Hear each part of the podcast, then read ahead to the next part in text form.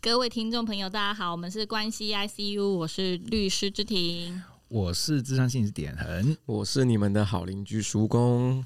你身上有他的，好了，可以了。猫屎味，还是猫屎？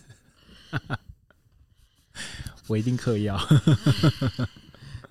但是你等下还是只能分享一个生活事情，不要分享太多，注意你的时间，尊重一下其他发言者。好快乐啊！今天怎么回事？欢迎回来关系 ICU。我们今天呢又要带来了，就是这个叫做难言之隐的法呃心理篇哦。然后由芝芝来说故事。男性不好说的事，是是是。不过在此之前呢，还是要分享一下，就是我们的生活静态啦，生活近况。那你要分享一些不好说的事吗？我自己吗？嗯，没有啊，可以啊，他好像没有不好说，没有不好说的事情，就是很愿意跟大家分享。分享欲超，只有只有我们不想听的事，好过分啊！因为我最近就是因为你知道，我就是因为就这样自顾自的分享起来。我最近就是受到叔公跟芝芝的，就是就是呃启发，就也开始看小红书。然后那天就看到了一个医师，就是大陆那边有一个医师，就是他专门在看那个乳女男乳症，就是。嗯，就是男性有乳房这件事情，然后我就是脂肪太多吗？没有没有，分两种，一种叫做脂肪胸，一种就是真的是就是叫做男性乳化啊，男男性雌化，就是那个胸部雌化，雌化。对对对，就是它里面有一些就是、哦、这词很好哎，雌化，对对对，是女性荷尔蒙比较多，是不是？对，所以以后就不能说别人太娘，说你雌化，好有好厉害，好有深度哦！忽然变得很有深度都不行，好不好？我们还是我们还是要有一些性别就是正确的那个、哦、那个性别教育这样子。好，反正总之呢，就是我就看到那个那个新闻，然后他就是，是喜欢雌化的男性吗？不喜欢。好好好，反正你你有发现我刚才放空吗？我刚才放空，这刚刚学到的嘛，对不对？对对对对，因为这主题没办法听下去，是不是？对，我开始用脑干来做。反正没有，就是我就我就一直在想说，我我如果瘦下来，我我的那个胸部还是这么多脂肪的话，我就要再去，我就要去做就是相关的手术这样子，抽脂是吗？对对对，然后我就跟我妈妈讲那件事，她就说你白痴你神经病，你无聊啊，然后就大概就是类似这样子的这样子的状况。可是我确实是蛮担心的，因为我最近，但是我就是我觉得那个，可是它不能练成肌肉吗？不行，因为里面是有那个叫做腺体。就是我，我真的看得很，我真的腺体，对对对对对对，所以你是可以就是分泌分泌某些东西的吗？我有点后悔分享这个，是真的吗？哎，我我不行啊，不行，真的吗？那为什么会有那个腺体呢？我不知道啊，我不是医生，我不知道。不然我来看看有没有相关认识的学长姐可以过来跟我们分享一下这一块。因为感因为乳腺体应该就是为了分泌乳汁而存在的吧？应该是吧？我生物是没有很好，但我不知道应该是这样子，会不会？就是只要是人类都会有乳腺，对对对对对，只是说它的功能肥不肥厚，真的吗？因为它有一个示意图，就是它有示意图说，就是如果你做完手术，那个乳腺挖出来的话会长什么样子。可是它是用马赛克雾掉的，所以我也看不到它是什么。对对对，这是要找哪一科？整外吗？应该是妇产吧。反正都实话了，不可以再这样。妇产科是妇科跟产科，它都不符合资格啊。这应该都还是实话不算吗？应该都还是整形外科啦。对对对，应该都还是整形，因为它看起来就是实话可以上女厕吗？不行吧？不行吗？为什么不行？为什么不能？为什么不能？为什么不能？它只是雌化，它它是身体雌化，它还不是等于。对对对，它还是雄性的。对对对。这不过这是另外一个多元性别的议题，说不定之后有机会可以讨论这个。也也希望一些有就是医疗背景的读这个听众可以为我们解惑这个乳腺体。我好后悔，我们找一个整外的医生来来跟我们。哎，刚好那个啊，芝芝的姐夫就是不是吗？我姐夫不是整外，啊，你知 我姐夫是肠胃外科。肠胃外科什么意思？整形整形外科哦，整外哦，嗯。我以为整外是蒙古大夫的意思，为什么啊？诊疗之外的，这种可以问吗？这种可以问吗？不好，你这个医疗知识很浅薄。我觉得前面这一段好危险哦。对啊，我们会被医生告死。不会，我整个楼很歪。我们医疗知识匮乏，我们需要，我们道歉，我们道歉。好，所以大概就是就是有在烦恼这件事情，所以就很积极的持续的，就是吃一些减脂的东西，这样子，嗯、对，对对，看能不能消。减脂的东西是什么东西？减肥？就是他没没没没，就是他就是你就是去看，就是它就是你要尽可能降降低那种会生成脂肪的那种饮食方式啊，就是网络上面还是会有很多的这种教学。那不就是你一直一一直以来的吃法吗？没有没有，我跟你讲，我太爱吃一些油炸跟淀粉的东西了。对啊，我说就是增加脂肪的东，就是那个吃的方式，就是你一直以来的、啊。对对对对对，就是如果大家想要有增加脂肪的知识的话，来问我，我是可以告诉大家。就是就是，比如说年轻女性想要融入，或是想要。就是增大可以找你，我不知道。我告诉你，难就难在这里，就是它不是你，你把一堆脂肪吃进去，它不是想去哪里就会去哪里。你把脂肪吃进去，它长在肚子上，或者是卡成腰上。如果你想让它去哪里就去哪里的话，就不需要整形外科了。对啊，这样其实你基因很好哎，好个屁，好个屁啊！就是对，恶心死了。不是，而且你知道，因为因为胖子都会有这个问题，绝大多。不不是绝大多数，就是只要是胖子就会有这个问题。然后那个视频啊，他就会那个医生就会说什么视频？你是哪里人？啊，对不起，那个小一短片呢，他就会去掐那个人的胸部，就说哇，你这真的是有点尖呐，好不舒服，对啊，好不舒服啊！你看吧，你们就告他，告他，告他嘛，你们不要看就好啦。啊哈，反正告你想告你，先告我，是不是？没想到我一开口分一开头分享都这么低这么 detail 的事情。好了，我觉得差不多了啦，换换你们吧。你们怎么样？你们这周过得怎么样？本来蛮开心的，今天突然有点不太开心。对啊，怎么这样啊？很坏，突然很不舒服。听众不舒服就快转，没有必要停下去。还有故事呢？故事呢？每次都被标题骗了，这样子。对。那芝芝过得还好吗？这周？我一直有个困扰，就是我就是鼻塞好久哦。啊。鼻塞跟轻微咳嗽，好久哦。这是确诊的后遗症嘛？对，我我在怀疑是不是，因为我过年的时候初初一晚上去台北，然后就刮掉啊，然后就 一直到现在，初一到现在也三个多月了，嗯嗯嗯，对啊，好久哦。然后通常都是早上跟晚上一定会塞哦，对，所以我也搞不清楚到底是感冒还是过敏。那医生怎么说呢？诶、欸，没看医生。有来看了两次，看看诊外吗？看整外把鼻子割掉吗？垫高，他说先打个玻尿酸就好。看医生，医生又说感冒啊，要吃的药是比较好啊，但是药吃完就又开始了。哦，嗯，对，哇，无解了，算了，怎么办？我跟芝芝都是这种医疗的问题，哎，不要是医疗纠纷就好。医疗纠纷你自己也可以处理啦。可是，一直维持这样也还不错啊。就你说鼻音吗？对啊，声音变得非常有特色。嗯，对。我要一直用嘴巴呼吸。哦。我而且我如果在密闭的空间，就会塞得更严重。所以现在其实算是不舒服的，对不对？不会到不舒服吧？就是就是会塞住。我前两天去调查站做笔录，它也是密闭的空间，然后。还还好，口罩戴着，不然我嘴巴是一直、oh. 对超塞。然后当时还要跟我讨论的时候，就听到我浓浓的鼻音，然后听不清我在讲什么。搞不好你因为当事人的处境很难过啊。哦，oh. 对啊，你刚刚共情，这个同理的很好，难过到鼻塞，嗯、但是没有眼泪，这样对，还不到，再惨一点，这么黑心，真的。大概就是这样，希望我的鼻子可以快快好。希望芝芝赶快好起来，因为真的有，我很怕它变鼻窦炎哎。啊，那就很麻烦。鼻窦炎会怎么样呢？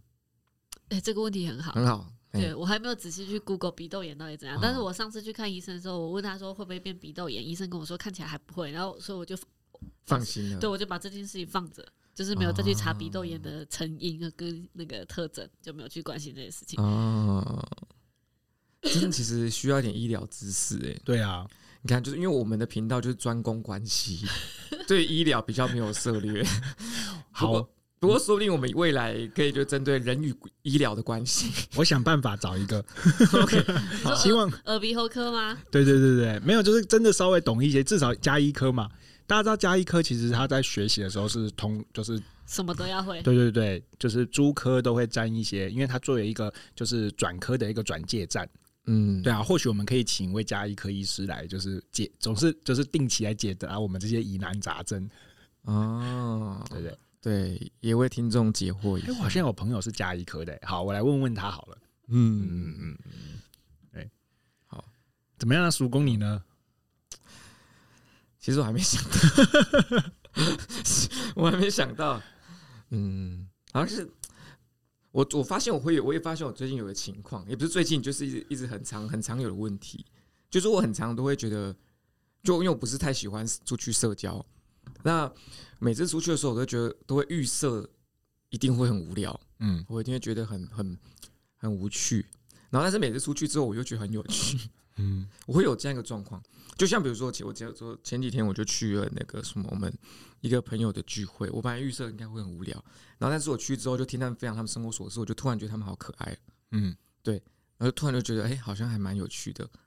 所以你决定要出来常常社交吗？曾经，嗯，我觉得我觉我觉得我不能够先预设那些立场，对，所以但是我觉得鼓励大家要多多社交，不能一直把自己关在家里，对。但这有些社交是蛮无聊的啊，看人。所以，所以这还是要设局，就是你不能预设，但你还是要有判断能力，嗯，对吧？我通常都是预设好玩，然后去就觉得很无聊，哎，那我应该要跟你跟就是改成这种预设的状态，就是哎一定很无聊，然后去那边的时候才发现哇好好玩哦，这样子比较好。可真的是好好好不好玩，真是看人，真的是很看人，嗯。你们周围有那种？我如果这边这边问大家，周围无聊人多还是有趣很多？是不是？毕竟我们的朋友都会听这个东西，这 有点太伤害人了。还好啊，还好啊，还好吗？嗯，你们你们周围有那种就是，就是谁出现你们才会想出现，谁不在你们就不想出现的那种人吗？应该会有吧？我还好哎，还好，嗯，因为芝芝应该本身就是那个芝芝不挑的。应该不是吧？不挑场合，怎么挑人？应该是说，芝芝应该本身就是会让大家觉得有他出现就会就会好玩的人吧。但是我不想当这种人，这样好累啊。嗯，但是其实你是对不对？所以芝芝是会炒热气氛的人吗？不会啊。嗯，那点人何以见得？何以怎么这样觉得呢？不知道哎、欸，感觉跟芝芝出去就可以，就是靠他哎、欸。哦，他刚刚用脑干在想，你有发现这件事？没没没，用脑干然后乱讲。不如我们就来讲故事吧。对对对，他感觉没有很想聊这个话题。没没没，我是说真的，我是说胡言乱语中，感觉跟芝芝出去就可以靠他，跟叔公也是啊，感觉跟你们两个出去就是可以直接靠你。可是我们三个出去，我们两个都是靠你。对啊，哪有乱讲？不 要误导听众。我们都不太讲话，都是靠你在讲话。我明明就都去放空啊，都靠你在社交的。你们就是是可靠的啊，不过。我确实，如果那个场合尴尬，我会我会想办法炒热气氛呐。嗯，我确实是有这样子的，就是特质在里面。嗯，但是就蛮累的。嗯，你炒热气氛的方式是什么？就是你需要先搜寻一个可以给你开玩笑的人啊，大家都一样啊。对，然后就一直攻击他。基本上，我们我们这个场合里面，这个对象就是你。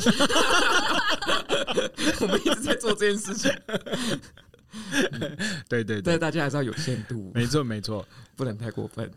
但我现在要说一个你们可能会攻击我，是因为我现在超想尿尿的，可 以可以让我去上个厕所吗？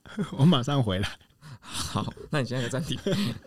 好，那我们就要开始今天的故事啦。今天故事会由芝芝来跟我们分享发生了什么事喽。嗯，请让我带着浓浓的鼻音来跟大家分享今天的故事。OK。甲男呢，他是一个思想传统，然后家庭观念也保守的男子。乙女呢，她则是热爱生活、喜欢新鲜事物的女子。尽管他们两个人的个性截然不同，可是还是互相吸引着，并且结婚了。那婚后呢，有三个可爱的小孩。可是婚后，乙女却常常数落甲男，他不懂得生活啊，不懂怎么爱人。那甲男是已经尽力在配合调整来去符合乙女的希望，但是还是没有办法让乙女满意，所以他们最后呢，还是离婚了。那因为婚姻的失败，让贾男他常常否定自己，觉得自己就是像前妻讲的啊，呃，什么都不懂啊，呀，也不会，也不懂得爱人呐、甚至前妻曾经跟他说过，如果他再继续这样生活的话，最后身边会完全没有人。这样，所以呢，贾男他就常常否定自己，害怕踏进新的关系。那有一天，他透过这个贾男，他透过朋友的介绍，认识了一个小九岁的丙女。那丙女她是个一位护理师，她的工作环境非常的单纯封闭，而且工作经验也不长。所以，呃，认识贾男之后呢，丙女就深深被贾男吸引，然后崇拜着贾男。一直对自己没有信心的甲男，面对乙女这样猛烈的追求啊，时常投以崇拜的眼神或者是赞赏，他就渐渐的找回了自信，也跟丙女交往。那年纪轻的丙女呢，她常常希望可以有两人的两人世界的时间，可是甲男他认为说应该要以小孩为优先，所以他们两个人常常因为小孩的事情而发生争吵。甲男他认为丙女因为因为年纪轻还没有当过人妻人母，所以不懂当爸妈的感觉，只只想着自己玩乐这样。那 加上丙女她已经适逢呃适婚的年龄，她一直给甲男结婚的压力。可是甲男呢，他并不想再踏进婚姻。那即便因为有呃上面的这些问题，导致甲男认为丙女并不是一个适合结婚的对象，可是甲男又觉得他不应该。辜负丙女，他应该负起责任来跟丙女结婚。对不起，所以感觉有一种被赶鸭子上架的状况来筹备婚礼，啊，他的内心是非常的五味杂陈的。嗯，芝芝这个声音诠释这个故事，感觉还蛮适合，更悲伤了，更五味杂陈。对啊，怎么咳成这样？我明天早上起来还没这样。对啊，看来现在过敏很严重，一定是因为这个故事太难过了。哎，好。对，不过刚刚刚又刚看完这个故事，我就问自己一个问题，所以这好像感觉不像是来咨询法律会发生的故事，对不对？对，他不是我的客人，哎、啊，客人，他不是我的，对啊，不是我的客人，嗯、对对对对，不是你的当事人，也不是我的当事人，他就是发生在我身边的朋友。啊、嗯，对，然后还有这样的烦恼，我看着他也觉得，哎，嗯，你都做地来呀，嗯，就其实我们周遭真的会发生很多，就是这种复杂关系的事件，真的对，这是普遍发生的，对不对？对啊，真的很常见。嗯，下次来分享一下我们三个人周遭的复杂关系事件。可以啊，可以啊。那我一定是冠军啊！对啊，你这么复杂，身处一个复杂的人际漩涡之中。我我本身就是个复杂女子。哎呀，哎呀，怎么样？怎么样？你们对这个故事有什么想法？蛮多的哎。我想询问大家是：你们觉得你们自己是思想传统还是开放的人呢？啊，复杂女子好像没有那么绝对耶。某些部分是传统，某些部分又开放。我们总是要这么复杂的吗？传统与创新并 并行，就是我觉得有一些核心的部分是没有办法改变。那你觉得你比较偏传统还是比较偏开放？针对哪个部分？嗯，看你，你就觉得，如果说今天别人，还是你想传统就传统，想开放，你这个、这个不能，我，嗯、我保有弹性，想怎么样就怎么样。这种人最讨厌，你知道，这种人最讨厌，这种人就是双标。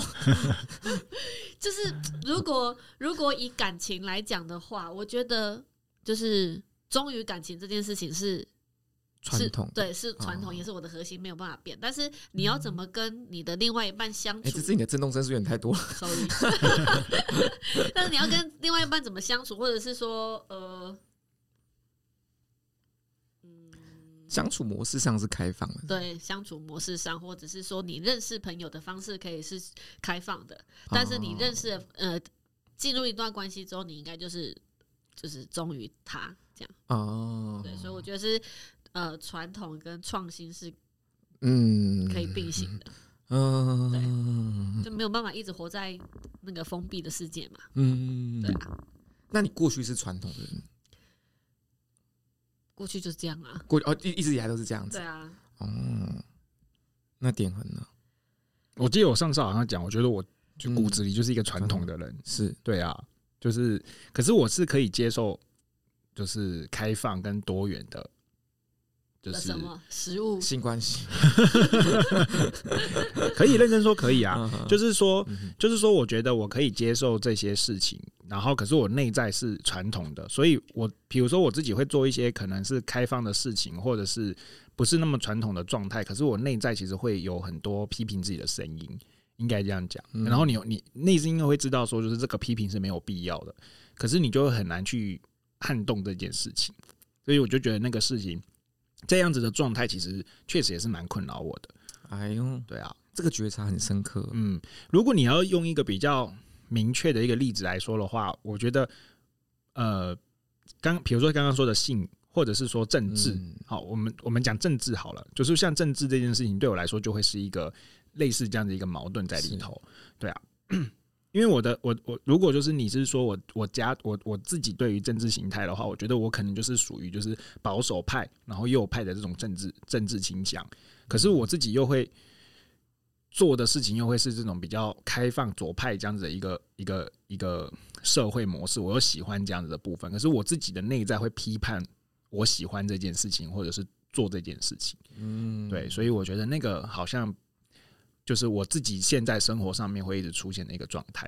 嗯嗯，我觉得这点刚刚讲到一个蛮好的重点，就是我们在做很多事情的时时候，其实内在会有一个批判自己的声音。嗯，那有时候我们会听，有时候我们可能就会觉得说好像这样不好。嗯，那我觉得这个批判的声音好像就是可以帮助我们来判断我们骨子里到底是开放还是是传统的。是。对不对？嗯，因为有时候这种开批判的声音，我们有时候其实知道它其实没必要，嗯，但有时候我们就知道，哎，其实它很重要，嗯，是是，对对对对，对啊，嗯，像比如说以我自己来讲的话，我觉得我会觉得说，好像，呃，因为我们一定都是受着相同教育去成长的，那在教育的过程中，我们一定都会把自己的思想局限在某一个框架里面，以去适应这个社会所需要的模式，那。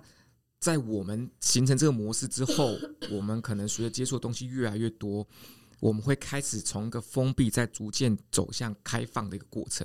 我们会逐步再把自己打开，嗯，所以这过程就很像我们小时候本来是完全开放的，我们把自己收起来，然后之后随着长大过程中，我们又慢慢再把自己打开来，嗯，那有一些人可能就是没有办法这么开放，毕竟我们啊华人的文化里面，我们还是。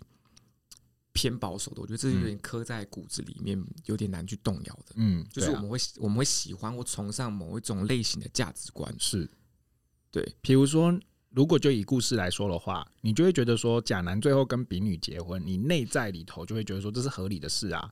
就是你们就已经交往那么久了，然后又有投入这样子的关系了，本来就应该要结婚。嗯嗯，对。然后如果你去结，你结了这个婚，然后你也你也把它维持下去，可能我就会说，哇，你这是一个很有美德、很有传统的一个状态。可是我明明知道你不会快乐，对啊。而我觉得现在很多的关系也是这个样子啊，就是我为了要维系我这个家庭，所以我维持着这个婚姻，然后来让我的孩子有一个所谓正常的家庭。然后，但是其实我是不快乐的。是，那你会有你会有美德跟这样子的一个一个美名，或者是一个这样子的价值观的判断。可是事实上，我又会觉得，就是说，其实你应该要选择的是去追求你自己的生活。可是有趣就有趣在这里，你去追求自己的生活，不见得你追求了你就会快乐。嗯，是对，因为你在遵守美德跟你自己既有认为可能相对保守的价值观，你可能过程会有点拘束不舒服。但你不见得，你走向另外一个极端去靠，你就会更快乐。对，并不见得。对，对，我们永远都是，那、嗯、就是拿在手上，然后想着外面的东西，是是是永远都是这个样子的。对啊，对啊。对，可是我觉得传统像跟保传统跟开放，其实有个东西是很有趣的，就像比如说刚刚其实最后甲男现在的一个自我挣扎里面，是来自于说他觉得他应该对比女负起责任。嗯，那其实这个责任其实就是一个传统的体现的，是就这个责任感是一个传统的体现。像我们很多人会批批判，可能一些过于开放的年轻人，他们可能比较没有责任感。嗯，对。那传责任感跟开放自由这两个就是啊，有的时候会冲突，极端的地方。嗯，对，没错。而且，而且，我觉得，嗯，我个人觉得也更有趣，就比如像不管是爱啊，或者婚姻这个东西，其实它都是建立在责任感之上的。嗯，对。那过于开放、过于自由的东西，要怎么去追求这个？对，这又是另外一个话题了。嗯嗯嗯。所以，如果比如说，嗯、事实上，在我自己的智商经验里头，这样子的议题是出现过的。嗯，应该也蛮频繁的吧？对。那如果假，如果我的当事人，我的来谈者是假男的话。其实我的那个方向目标会是跟他讨论，就是说，事实上丙女这样子爱你这个方式，他得为他自己这件事情做出负做做做出做出负责啊！你不需要为他这件事情去负起责任来。嗯，对。那我的来谈者，我会有这样子的方式去跟他谈，就是这就是丙女也做了这个选择嘛，并不是你自己本人需要去承担这个责任。对，那这个就会是呃，我觉得在咨商里头，我觉得假设我们以说一个独立自主或者是比较开放。的观念去看这件事，我我我会采取的策略跟方向。不过同时，我也可以明白，就是甲男如果选择在这个传统道德标准下面那个选择，他可能会获得的，就是像刚刚叔公说的，如果我留在关系里面，不见得会比我就是离开这个关系还要这个叫做不不快乐。也许我留在关系里头是好的。嗯，对对啊。那我问大家一个问题：就以你们现状，你们想要找一个伴侣的话，你们会想找传统人，还是想找开放的人？要找跟我一样有弹性的人，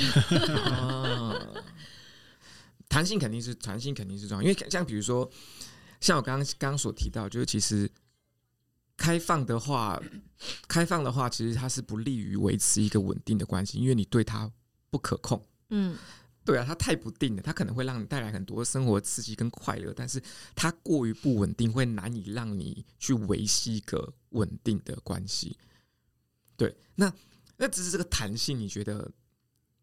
我觉得它要保有的程度是到，嗯 嗯，就是跟我的观念是相同，就是我们的核心，我们认为应该遵守的那个道德标准，最低的道德标准，那个观观观念是相同的。那其他的地方，我觉得就是互相互相配合是 OK 的。嗯嗯，但不能就是我我觉得应该要呃忠诚，但是对方觉得他。他要的是多元啊，对啊，这个最基本的核心就已经是不一样的，那我就没办法接受了。嗯、那芝芝觉得你最低的道德标准是什么？最低的道德标准，对，就是因为其实很有趣，其实这样，比如说单就 专一跟忠诚这东西，其实也会有一些细分的。像有些人他其实可以允许你，就是比如说你可以那个。就比如说肉体出轨无所谓，不行啊，不行啊，嗯，我我回答完了吗？回答完了，回答完了，回答完了，对啊，对啊，对啊，应该这样，应该应该这样讲。比如说一些传统的道德标准，就会是就是我们应该就是两个人住在一起，好，然后可是如果现在这个就是说没有，就是我要回去照顾我爸爸妈妈，然后你自己在家里，可是我们还是夫妻关系，类似这种，这个我可以，这样就可以，嗯。对但如果他是刚才叔公讲，就如果假设他嫖妓让我知道，那我这不行。哦，嗯，可能就是在就是在性这个地方，应该是要专一的，单一的，我会觉得有点啊，不是不是太干净。嗯，基于卫生的考量。对啊，嗯，那典衡呢？我你的弹性跟开放的尺度到哪里？我觉得我理想中的状态啊，就是我刚好说那个。传统的就是，如果我是一个很有能力的人，我希望我就是可以就是赚钱，或者是就是完全的就是成为这个家里的支柱。然后我希望我的伴侣是可以去做他自己想做的事情的。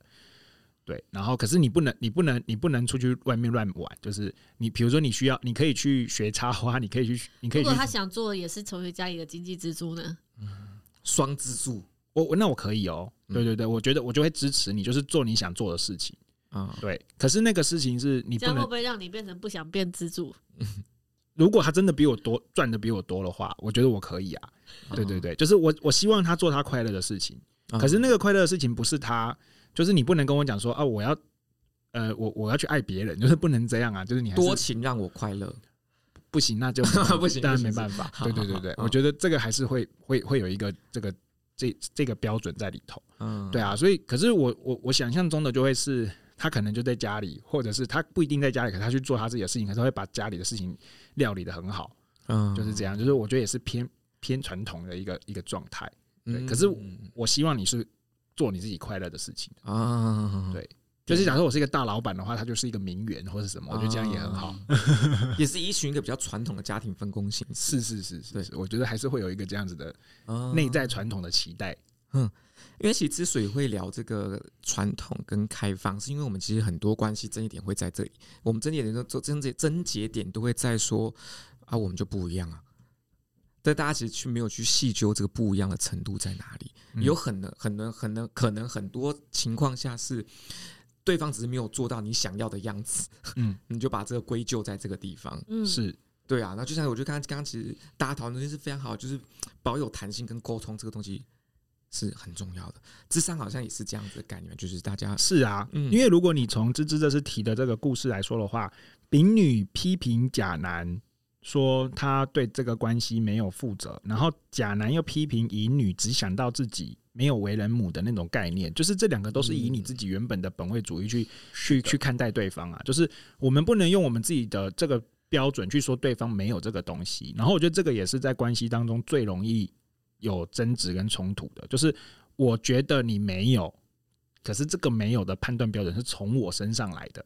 那这个就很奇怪啊！你怎么可以说人家没有母性呢？好，然后你怎么可以说人家对于关系是不在意的呢？好，女生丙女去说甲男对这个关系不在意也是不对的，因为在甲男现在这个阶段，孩子就是重要的，所以你不能在这个状况之下就是完全全盘的否认、否定他对你的爱。对，那也许对他来说，他现阶段就会是这个状态，就是他此时此刻最好的状态。是对，可是通常我们比较没办法嘛，我们当时出现了我们自己的标准，我就会希望对方是符合我这个标准的，来让我们的关系进行下去。对，那如果是这样的话，我觉得两个人就需要去沟通那个标准在哪里。对，就是比如说这个，你希望作为一个为人母的样貌是长什么样子？那你希望我们的关系？如果要继续下去是长什么样子？那如果你最后核对，你发现我们没有办法达成彼此需要的关系的期待，那我觉得真的不要走下去了。就是那个只会让你们两个很痛苦而已。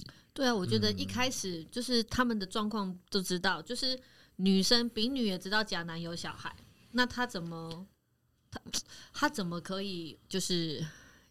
完全的也也可能也没有完全啊，但是我我觉得你你知道人家有小孩，那你至少就有这个心理准备，说之后会有小孩的问题要处理。嗯，对对。那甲男呢，他也知道说丙女是就是没有结过婚，没有没有小孩，所以他也也要去知道说之后可能会面临什么样的问题。对，对就是他们在交往之前就应该可以想到之后会发生什么样的问题。那他们还决定要交往，嗯、那就是。欠考虑了，欠周全了。对啊，就所以我说坐地来啊。对，嗯。可其实如果说在一个比较理想的状况的话，如果假设啊、呃，当然就是嗯、呃，我们大家其实还是会需要一个伴侣来，就是呃陪伴自己的嘛，对吧？所以像比如说一个在一个比较理想的情况下，是不是假男应该主动去？帮丙女跟小他原本的小朋友建立一些关系，就把丙女拉进自己的生活里面，而这个生活是涵盖小孩子的，这样是不是会是一个比较理想的状况？是啊，就是，但我觉得丙女也要，就是就像这是刚刚说的，如果你已经认知到这件事情，它就是。存在在你们两个之间，那不止甲男要主动做这个邀约，我觉得丙女也要在这个地方就是主动的去融入这个原本的家庭里头。嗯，对啊，否则就是那也会蛮奇怪的。我好像就是甲男，好像带着很大的企图心，是怎么样要你来帮我照顾两个小孩吗？哦，对，我觉得这个可能也会是互相的。所以就像刚刚说的，我觉得当你们两个都知道你们即将要进步入这个关系，那就不会是。单方面要去做这件事情，丙女在这个地方也会需要是，哎、欸，我知道他有两个小孩，然后我可能需要去多了解一下这个家庭是长什么样子，然后我可能也需要了解一下，就是我有可能就会变成后母了嘛，继母了嘛，嗯。那这个继母可能遇到的状况是什么？我觉得也可以在这个时候也需要再去多做一些功课也好，或者是付出也好，嗯，那这样要怎么融入啊？就比如说丙女要怎么融入，或是甲男要怎么？协助丙女建立这个小朋友跟他的关系，嗯，就可是我觉得，如果是这一点的话，我的想法是这样的，就是我觉得他本质上跟一般夫妻去生了小孩不会有太大的差别，差别在于你心理所心理上的那个实质感受。因为很多夫妻结了婚之后，他们有了小朋友之后，也会失去两人世界啊。嗯，对，那你们仍然是需要去调配一个时间，是我除了小孩之外，我们两个也要保有我们自己互动的空间。嗯嗯，那在甲男跟丙女这样子的情况之下，依然是如此啊。我们一样要去商讨着一个跟小朋友的共同时间，嗯，两个人需要去商讨这个两个人共同时间。可是我同样要商讨一个我们两个自己的时间，就是那无关乎我是不是再婚，我是不是后母，就是这是感情经营的一个原型的样貌，嗯嗯，对。可是在这个过程当中，你可能内心就会出现了一些，就是你自己觉得的阻碍，比如说你就觉得说啊，我是后母。啊，那他他不是他不是他真正的妈妈，然后这些本来看似合理应该要经营的一些关系的方式，就变成了你们拿很多借口来搪塞或者是阻碍你们做这些事。嗯，这也是一个很常见的现象。是啊，是啊。哎，那芝芝如果说假设芝芝有一个新的对象，你会怎么帮亮亮跟他建立关系呢？把他们关在一起，打开房间，把他们俩丢进去，锁反锁。这样我会担心，这样会担心。怎么建立关系哦？我没有仔细去想过，哎，应该也是循序渐进吧，就是慢慢增加他们相处的时间。啊，维从维互动开始，可能去吃个饭，嗯。啊，然后观察一下小朋友跟对方的反应。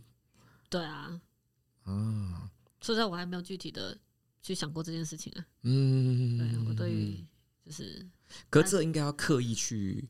我觉得任何关系都是要刻意维持的，啊，刻意去去维护的，就像上次那个叔公讲的，对啊，嗯、关系都是要刻意去去营造、去经营的。哦，嗯，你应该没有关系放在那边就会一直很热络，对不对？对啊，一定要是有个互动。有啊，家庭啊，不每天都回去，每天还是要坐下来吃饭。这个叔公刚刚的问题，每天都要坐下来吃饭，就是刻意营造的啊。嗯，对，对啊，不然都是大概大家可以吃完饭再回家。像我我我们像我，我觉得我们家有个，我我应该说过去我们家会有个习惯，就是会等大家到再开饭，然后菜都放在那边，这压力好大，超大超大。然后我每次都想说，你俩你们赶快吃，你们先吃。然后就假设你很晚回来或是干嘛，你回来看到一桌菜，所有人坐在那边，哇。没必要，没必要这个样子，这我压力好大啊！刻意营造，刻意营造带来了蛮大的压力的。对，刚刚曙光那个问题，我觉得跟那个小朋友的特质也比较有关系啦。嗯，对啊，有些小朋友他就是很愿意去跟就是新认识的叔叔伯伯或阿姨就是有互动啊，有些就是不喜欢。这种就没有办法，因为这种就不用担心啦。如果小朋友本身特质。就是很容易跟别人把关系拉近，这就不用担心啦，嗯，对吧？嗯、那点恒举个，那我们来举，就是点恒对亮亮也相对熟悉，嗯，那你觉得如何？就是啊，跟亮亮，亮亮不喜欢我啊？对啊，亮亮跟你们两个就是完全不一样啊。亮亮比较喜欢我，对对对，是。可是好，那如果是这样子的话，我觉得就是就是在旁边看就好了。然后就是你给他，就是你如果发现小朋友对你没有到太。有有有好感，对对对，就先保持距离。对，你就给他一些支持，然后你就知道他需要的时候给他东西就可以了。啊对，你不用钱。假设我真的要，假设我真的要这个关系，钱给我吗？钱给妈妈吧。对，因为我们真的我们真的认真在分享哦。就是如果是这样子的话，我觉得就是我觉得你就在旁边看他的需求跟他的需要，因为他可能会有一些依附上面的状况。因为比如说，就以刚刚叔公讲说，他如果很很热情、很直接的话。那这个就比较不用担心，其实也不尽然，因为他可能在这个过程当中，他对每个人都是这个样子，他在里面很渴望跟人建立关系。那这个行为本身就动机就有问题嘛，就是我并不是因为我喜欢你，而是我一直渴望着建立某些关系。嗯，那这也这就太刻意了。对，这这这可能也不是太妙。可是如果你是很会说，那你要说这完全没问题嘛？也不一定啊。可是可能跟妈妈的依附关系是很稳定的。对，那在这个时候你要做的。呃，可是我需要你妈，对对对，那这个时候你就可能就需要做一些观察，那让让这个小朋友慢慢熟悉，你知道说啊，他会给我帮助，然后他不会随意的侵犯我，然后我跟你是很平等的关系，妈妈不会被你抢走。啊，类似这样子的关系去做一个互动，所以还是要看小孩子的特质啊。那如果小朋友他已经就是告诉你说我。我需要一个安全的距离，你不要一直打扰我，然后你又一直去打扰他，其实他会觉得很恐惧跟很害怕的。是是是，是，对啊对啊。所以，呃，就是如果就以亮亮的例子来说的话，就是我觉得就是因为亮亮也不是，就是亮亮他比较就是他他就他 我应该怎么讲？但是我觉得对对亮亮来说的话，就是我没关系，我我就我就先保持这样子的距离。嗯、对，那如果你真的有需要，我会做，可是我也不会刻意去侵犯到你。是那我觉得用这种方式的话，会比较会比较舒服，然后你自己得失心也比较不会那么重。那、哦、那必要的时候，你就可以跟。你的伴侣去谈谈这件事情，然后听听你伴侣怎么看你这样的处置方式，或者是因为你的伴侣一定会跟他自己的小朋友比较亲密嘛，所以也可以去透过你的伴侣去了解小朋友怎么看这件事，对，然后我可以再多做一些什么，对，所以如果你具体这样做一些操作的话，我觉得可能会长这样子会比较恰当一些。嗯，那我觉得这个这个很棒，就是因为其实我们好像很多很多，就像假设今天不管是丙女。丙女或是甲男好了，丙女一开始她想要融入他们的家庭，因为毕竟他们甲男跟他的小朋友已经是一个既有的群体了。那丙女想要以外人之姿想要融入的话，她一定会遇到困难，就是她不知道对方愿不愿意接纳她。这时候可能就会产产产生一些自己想逃避的心理，甚至把所有的责任都推给甲男。嗯，那这时候就是比较不好的现象。那我觉得其实刚刚那个点跟讲讲分享方式非常非常的棒，就是。今天如果说小朋友的特质他是本身就很容易跟人家建立关系，那这段就不用担心嘛。那万一今天小朋友他是呃不容易跟别人建立关系的情况下，那其实即便我们要刻意维持，但也不要太照进。嗯，对，保持个距离，然后观察他们可能的需要，然后透过你的未来的另一半来得知小朋友对你的感受跟看法，慢慢再去调整自己的行为。是。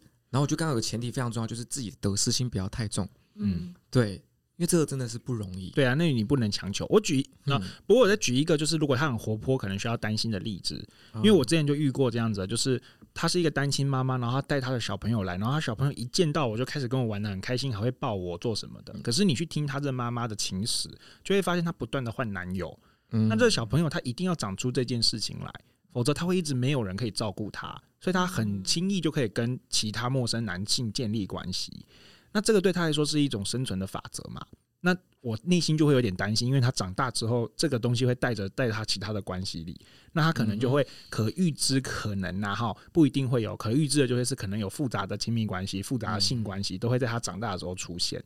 所以你要说哇，他很活泼，他马上就可以过来，有的时候我们可能要抱一点点，就是哎。会不会他的动机或者是他内在的目的需求可能有一点状况？嗯，对对对，所以这个担心是也有点像，就是像有一些我们有时候养一些宠物，它们其实非常非常亲人的，然后但是这个亲人另外一面就是它会对狼照，对对对，会被带走这样子，对 对对，因为牛奶不理滋滋，对他最近不跟我撒娇，让我有点难过。对对对，对啊，所以我觉得这这这这个题目就是真的真的是。我相信有很多就是在这样关系里的呃听众，或者是、嗯、或者是就是当事人个案也好，就是我觉得就提供这样的一些方法，我觉得可以去去思考看看，对看能不能有机会落实在自己的生活当中。嗯，然后而且也不要害怕建立关系，我觉得不要害怕建立关系。嗯，是啊，是啊，就是你先假定了对方可能不一定喜欢你，或者是你觉得建立关系很麻烦，嗯，那你就主角这些东西。其实这。嗯，都不太健康的，是，嗯，OK，那芝芝，嗯，没事，没有，芝芝这边还有问一个嘛？芝芝问说，没有，不是我，我在讲，就是因为芝芝一定可能也会面对到这种问题啊，所以还是要想一下，对吧？我们这边也是备有专业的心理师，他刚刚这样一分析，有没有觉得啊，点恩的专业度突然起来了？终于在出。饮食方面有其他的，除了饮食之外的领域有一些突破。是是是，对，的确就是如果之后遇到相反状况，但是如果是我刚才也在想，如果是我，然后嗯，我未来的我未来的伴侣，如果因为亮亮跟他的一开始的互动不是很好，让他打退堂鼓，那我绝对是先对对对，先选亮亮，这反而是一个筛选机制的，嗯，对对对，嗯。嗯，就可以就是可以感觉出他对于。我跟他这段关关系，他的呃重视程度啦，是是，对啊。我觉得如果你是真的有想要发展，嗯、那你应该会想办法，就是即便遇到困难，就是也不会轻易放弃。对，甚至他应该更多跟你讨论。对，对对对，是。呃，所以所以我觉得，如果这样的话，我觉得就要呼吁丙女，就是如果丙女在听的话，就应该要知道这件事情，就是你现在跟甲男的关系不是只有你跟甲男的关系，嗯、就是甲男他就是有三个啊、呃，就是有四个人。因为还有三个小孩嘛，嗯，对，那你就要把这些都考量进去，就是你跟的是一个这样子的群体，是啊，那，那对，那什么时候会结束，我们不确定，但是当然等他离家的时候可能会好一些嘛，等小朋友离家，但是在在那之前，我觉得是，就是你你得你得发现这件事情，然后觉察这件事情，然后去落实它。对啊，所以就是朋友们就会觉得丙女比较不懂事啊，就是啊，小孩就是需要啊，不然不然怎么办？你要。把小孩丢着吗？是啊，对啊，对啊，就会这样觉得他嗯，点好适合重组家庭啊，他适合所有的，它适合适合所有家庭所有关系，是不是？哎，我认真想过这件事情哎，因为我就是很容易进到就是觉得这个人真的很好很 nice 的状况，对，然后我就觉得我在什么我都我在什么环境都可以就是生存下去，如果听众朋友现在在录音现场，就会发现他们两个现在没在听这段，忽略我称赞我自己的状态。那你有不擅长的关系吗？我思考一下哦，如果有想到，我等下节目来跟大家说。不用不用，你想到你自己放在心上。目前觉得都还算还算可以。嗯、可是其实我觉得我，我这边故事其实我对丙女是有些哎、欸，有些赞赏的。但是我想先聊另外一件事情，就是经历过失败的关系，是真的会让人不敢建立新关系，对不对？是，像比如说故事其实提到，就是因为贾男原先的婚姻其实是失败的，嗯，但是其实贾南其实认真说他没有犯到太大的错误，或他其实对，然后反而就是比如说贾男就很好好的遵守，因为当然我不知道贾男具体是什么样子的行为，但是就假设他跟原先的乙女，就是他的前妻，是单纯的因为价值观上面的不合适，然后分开的话。嗯但像其实甲男本质是没有犯任何错的，他就依循自己的价值观在生活，但是却得到的结果是婚姻的失败。嗯，那这样其实呃敏感一点的话，他就会开始怀疑说，我这样子生活是不是错了？他就可能会，我好像不能这样生活。对，他会陷入一点点自我的怀疑。对，那但是事实上，这个东西其实问题是来自于双方的沟通，而非在个人身上。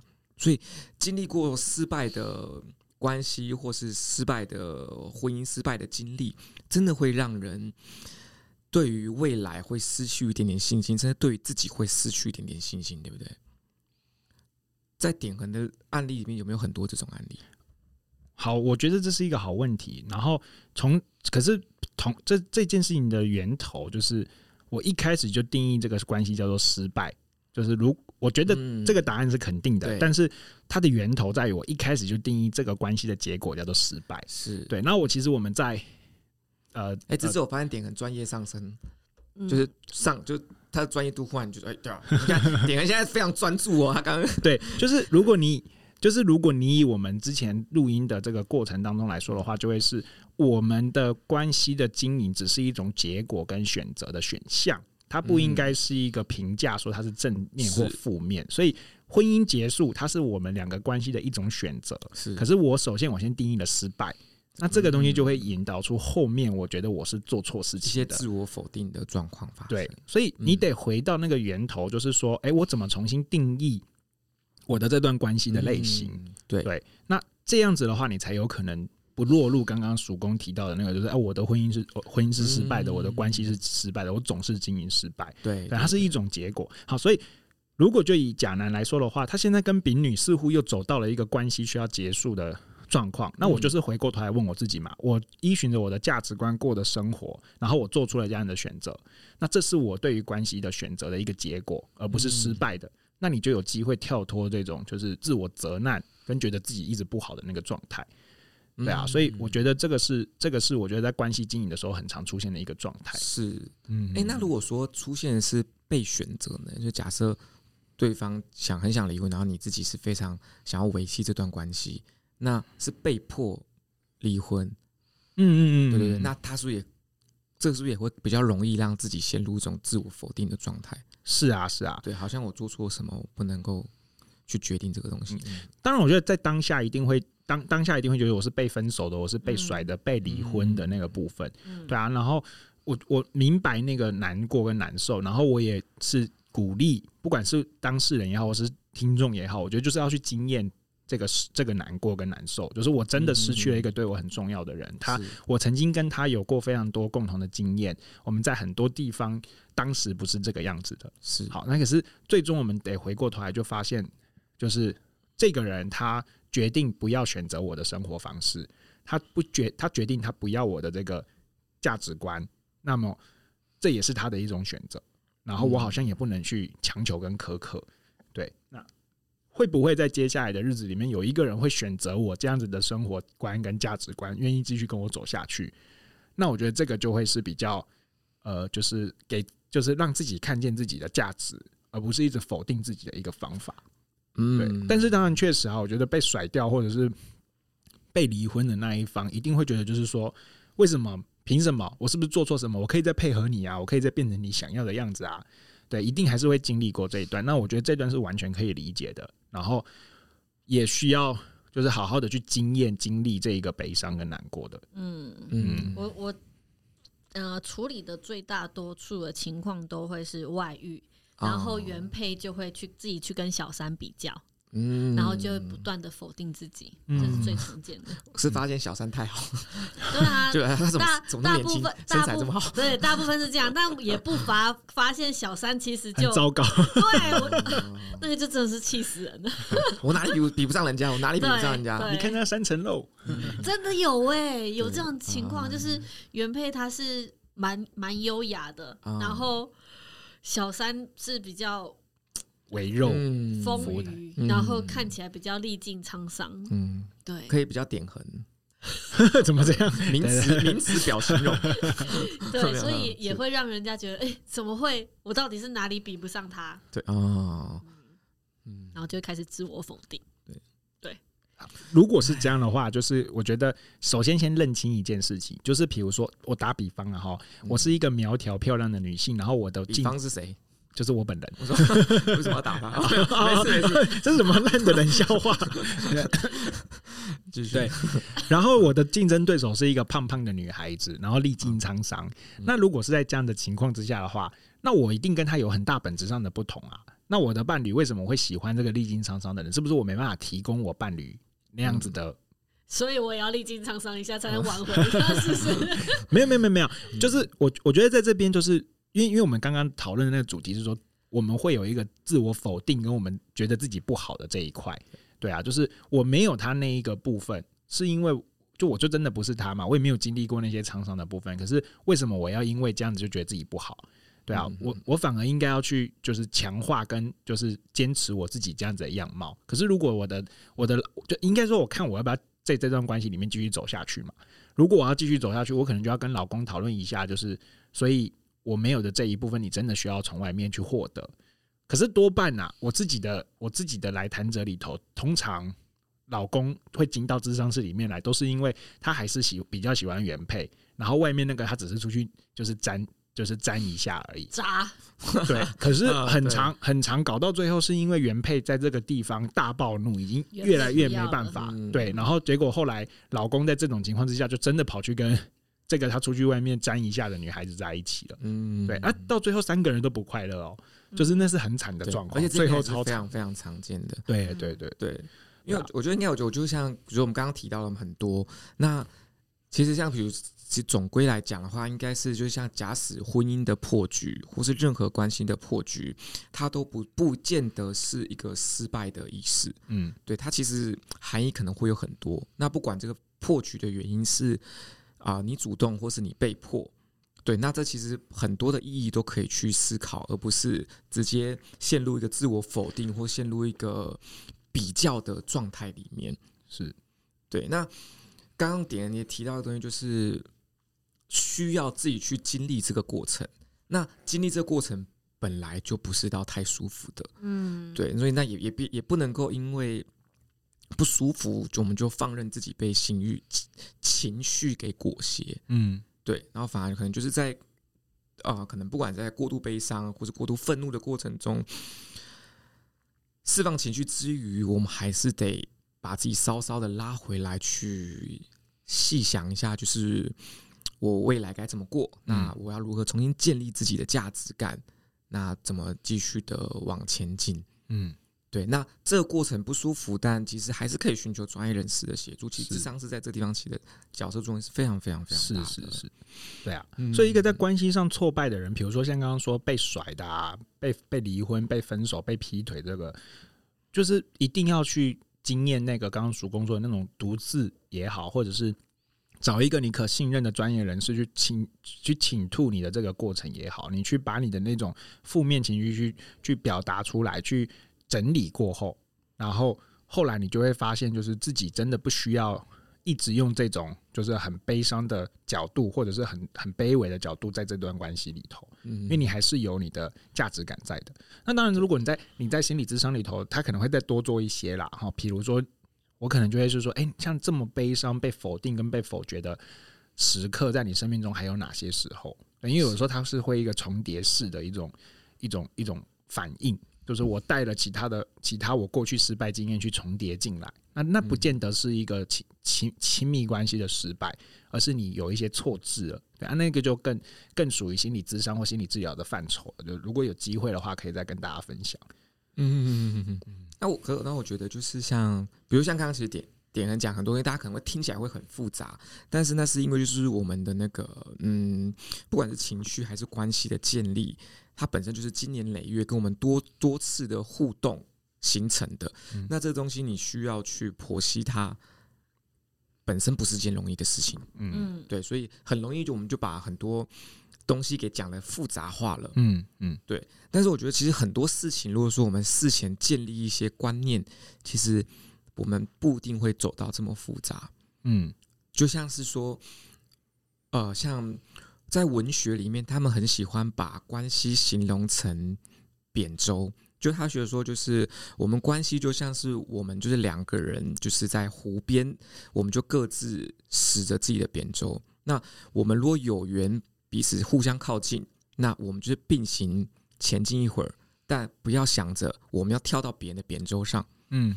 对，就是我们还是要，当然依赖有有人可以依赖跟可以依赖对方，这种感觉是非常非常好。但是我们还是要确保自己在这个过程中的独立性，一方面不给予对方过多的压力，另外一方面也是让自己跟对方保持一个比较舒适的距离。嗯，对，这反而这我反而觉得这些观念的前置是很重要的，就变成是其实。到头来，很多的关系最后都来自于自我控制。嗯，对。那至于怎么样判断自己是不是适合在这段关系里面，我觉得可以看就是这段关系有没有带给我，把我们激发出一些很好的样子，激发出就我们喜欢的样子。像比如说刚刚点人提到，就是很多关系走到后面就会陷入，因为你想要挽留对方，反而表现出很强烈的控制欲，很强烈的情绪失控。那这个反而是你比较丑陋的一面，你想要挽回对方，却把对方给推远了。嗯，对，所以我觉得自己在这个关系里面健不健康，可以去看看自己的样子是什么样子。对，可以用以判断跟这个标准来衡量一下你当前的状态是不是好的，跟这个装关系是不是适合你的。嗯，可是这些都不是一个容易的过程。都很难啊，对，都会需要一直不断的反思跟整理，对，而且可能会不断的犯错，是。真的会不断的犯错，嗯，对，哎，所以其实甲男跟丙女这件事情，就是他们一定，他们现在应该非常苦恼吧？甲男应该是非常苦恼吧？对啊，甲男非常苦恼啊，但是他也不想让丙女知道啊啊？为什么不想让他知道？就是他这种。结婚处于要不要结婚，然后被赶鸭子上架这种事情，他觉得就是不适合讲，他怕讲了丙女又会难过啊。哦，嗯，所以我造成你困扰了，所以我让你不舒服了。他怕因为丙女在丙可能是真的非常渴望有自己的家吧。嗯，对，所以他们才交往，嗯，没。没多久，冰女就问说会不会跟我结婚？可是那个时候，其实贾男才刚离婚。嗯，嗯，所以那丙甲男给冰女什么回应呢？他说先交往看看。啊，那冰女有没有问多久？有没有问我是不知道，因为他就没有跟我讲。嗯，对啊，因为其实我觉得这些对话都是非常非常棒的，就是好好电影哦。我提出，嗯，好像电影情节，电啊。对，可是其实我我觉得，我觉得这也很有趣。就是点人之所以提电影情节，是因为这些对话其实都很关键。嗯，但是而且这些对话其实，在现实生活中其实很其实也很也会出现。但是我们多半因为不会处理或不擅长处理，我们就让这些可以开启关键对话的因素给流失掉了。对对，然后但是其实事实上，这些东西都是需要被讨论的。像比如说。刚刚丙女表现出我就想要结婚，嗯，这这个其实就是一个开启这个关键对话的一个钥匙。那贾男这时候其实就应该要接住，然后好好的讨论这一块，嗯，甚至到后面，其实我也好像也有点认为，就是像贾男现在觉得被追赶这个心情，好像也应该要表达出来，但是要用比较柔性的方式来呈现。我觉得贾男他是一个不太会表达的人，嗯，不太会把自己的，不太容易厘清自己情绪的人。哦，对，他以为他的情绪都跟我看到的不一样啊，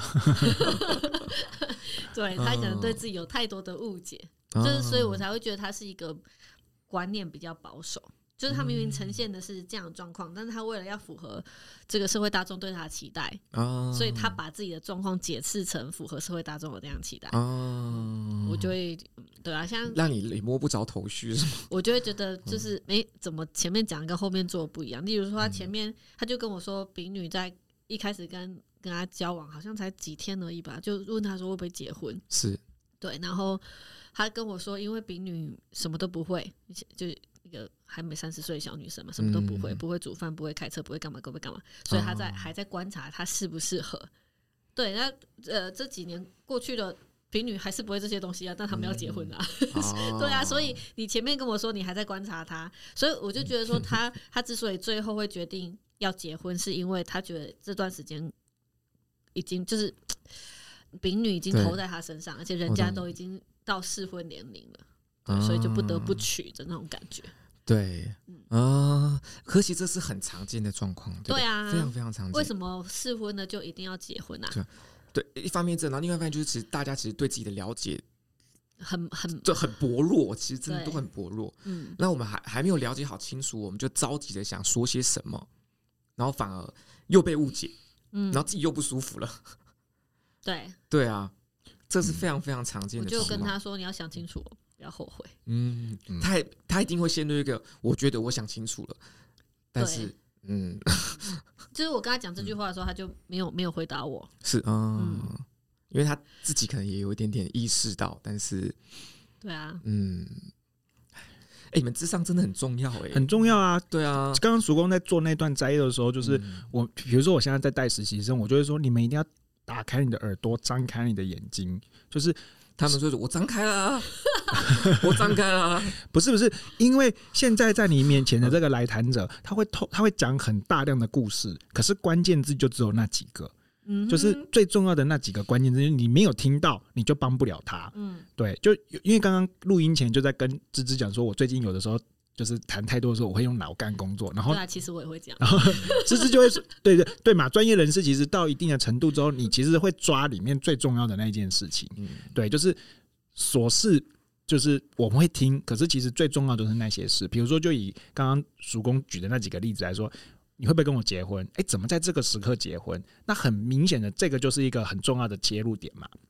对，然后呃，你有没有就是呃，就是这这一段，就是比如说男贾贾男如果来找我咨商，所以我很早就发现他就是有一些东西我还在考虑跟考量，那这个也是很重要的切入点啊。怎么在那个时候发现的时候，你没多做一些什么？嗯，对啊，所以张开眼睛看，然后开启耳朵听，就是听那些那些在你生活当中，你可能觉得没有什么的事情，可是可是可能就为你的生活带来下一个转捩点，就在那些地方。其实刚刚有个结论，我觉得很棒，就是我我也有跟他讲，就是呃，你不需要为别人的人生负责，你也没有那么厉害到可以为他的人生负责。他之所以选择你，然后交往，但是就是他也要去承担说你最后选择不跟他结婚这个决定啊。是，对啊。那如果你呃跟他结婚了，但是还是不如，就是问题还是没有办法解决的话，最后会不会又离婚？那这样，你去你为了对他负责而结婚，这个决定真的是对他负责吗？嗯，对，嗯嗯。如果贾男来做智商的话，可能会请他看一件事情，就是听起来在做一些决断跟判断的那个过程当中，他其实是没有办法马上就是做做处理，或者是说，如果用一些形容词来说，是偏优柔寡断的。那这个优柔寡断这样子的特质，我觉得就会是需要去讨论的。对，不是说他真的很优柔寡断。对，不是说你不对或不好，就是我我得去带你看见，就是优柔寡断怎么在你的这一生中一直在你关键时刻跳出来影响你。嗯，对，大概是有这样子的一个一个一一一一个现象。那点很优柔寡断吗？超级。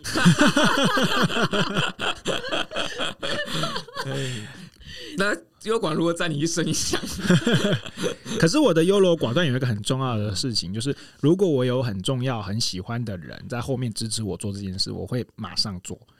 就是我我之所以优柔寡断，是因为我不太确定，就是这这些东西做出来的时候，会不会让我就是重视的人不开心，或者是影响到他们。可是如果你告诉我说可以，我支持你，然后这件事情就再也不是优柔寡断了，就是直接做的事情了。嗯，对。虽然刚刚就刚刚就是是开玩笑的，就但其实这东西其实是蛮重要。就其实不管是你对自己的认知程度高或低，好了。你即便对自己认识再高，你在碰到很多关键性选择的时候，你仍然会迷茫。嗯嗯，你仍然会不知道怎么选，因为很多到头来人生的选择都已经不是说选 A 好，B 就是不好的东西，不是，是 A、B 其实都是一种生活方式。那你要选 A、B 什么东西去过？没错，对，所以其实有时候。就对自己的选择也不用到太苛责，或者对于自己迷惘也不用到太焦虑，因为这就是很常态的事情。嗯嗯，对。那我们就在这过程中不断的去识别，不断的去寻找，不断的去思考这些东西。嗯，这就其实就很很够了，因为就是到头来会变成一个人生意义的问题。是。对，虽然现在讲这句话很鸡汤哦，但是我觉得真的蛮受用的。就是你当下的，你当下可以有情绪，可是不要再继续被情绪牵动着，就是做你接下来的决定。就是那些都会很，就是也许那个，就是比如说你觉得你很悲伤，你这个事情就已经很失败了，再也不会成功了。就是你可以短暂的有这个想法，可是就这句这句话就不是真的，因为你的选择是很多的。就是你可以，你可以在接下来新的一个呃。抉择跟新的选择面对的时候，选一个跟你上次不一样的方法，然后你的人生还可以有其他的可能，但不要被你现在的这个选择失，你觉得的失败或者是没有成功被困住，那我觉得那就那就太可惜了。嗯嗯嗯，对，大家还是要有勇气去面对这些事情啦。是的，是的。感谢甲男乙女跟丙女为我们带来这么多的讨论啊！是啊。就是这是常见的故事啦，就是我觉得可能听众朋友在听的时候，你身旁可能就有一些样板的样模是长这个样子，或是你自己本人也是经历过这样子的状态的。那如果你们有什么想法的话，都可以留言让我们知道。对，然后我们最近也会开始复跟我们的就是文字版的图文，那大家也可以多多在 IG 和 FB 上面跟我们互动哦。嗯嗯，对。我们下次也会出一集，就是梳理大家复杂关系的专辑哦，好期待芝芝的复杂关系。我们来想一下最复杂的关系。我们先从轻的开始啊。对，OK OK，那就谢谢大家啦。好啦，那我们就下次见喽，拜拜，拜拜，拜拜。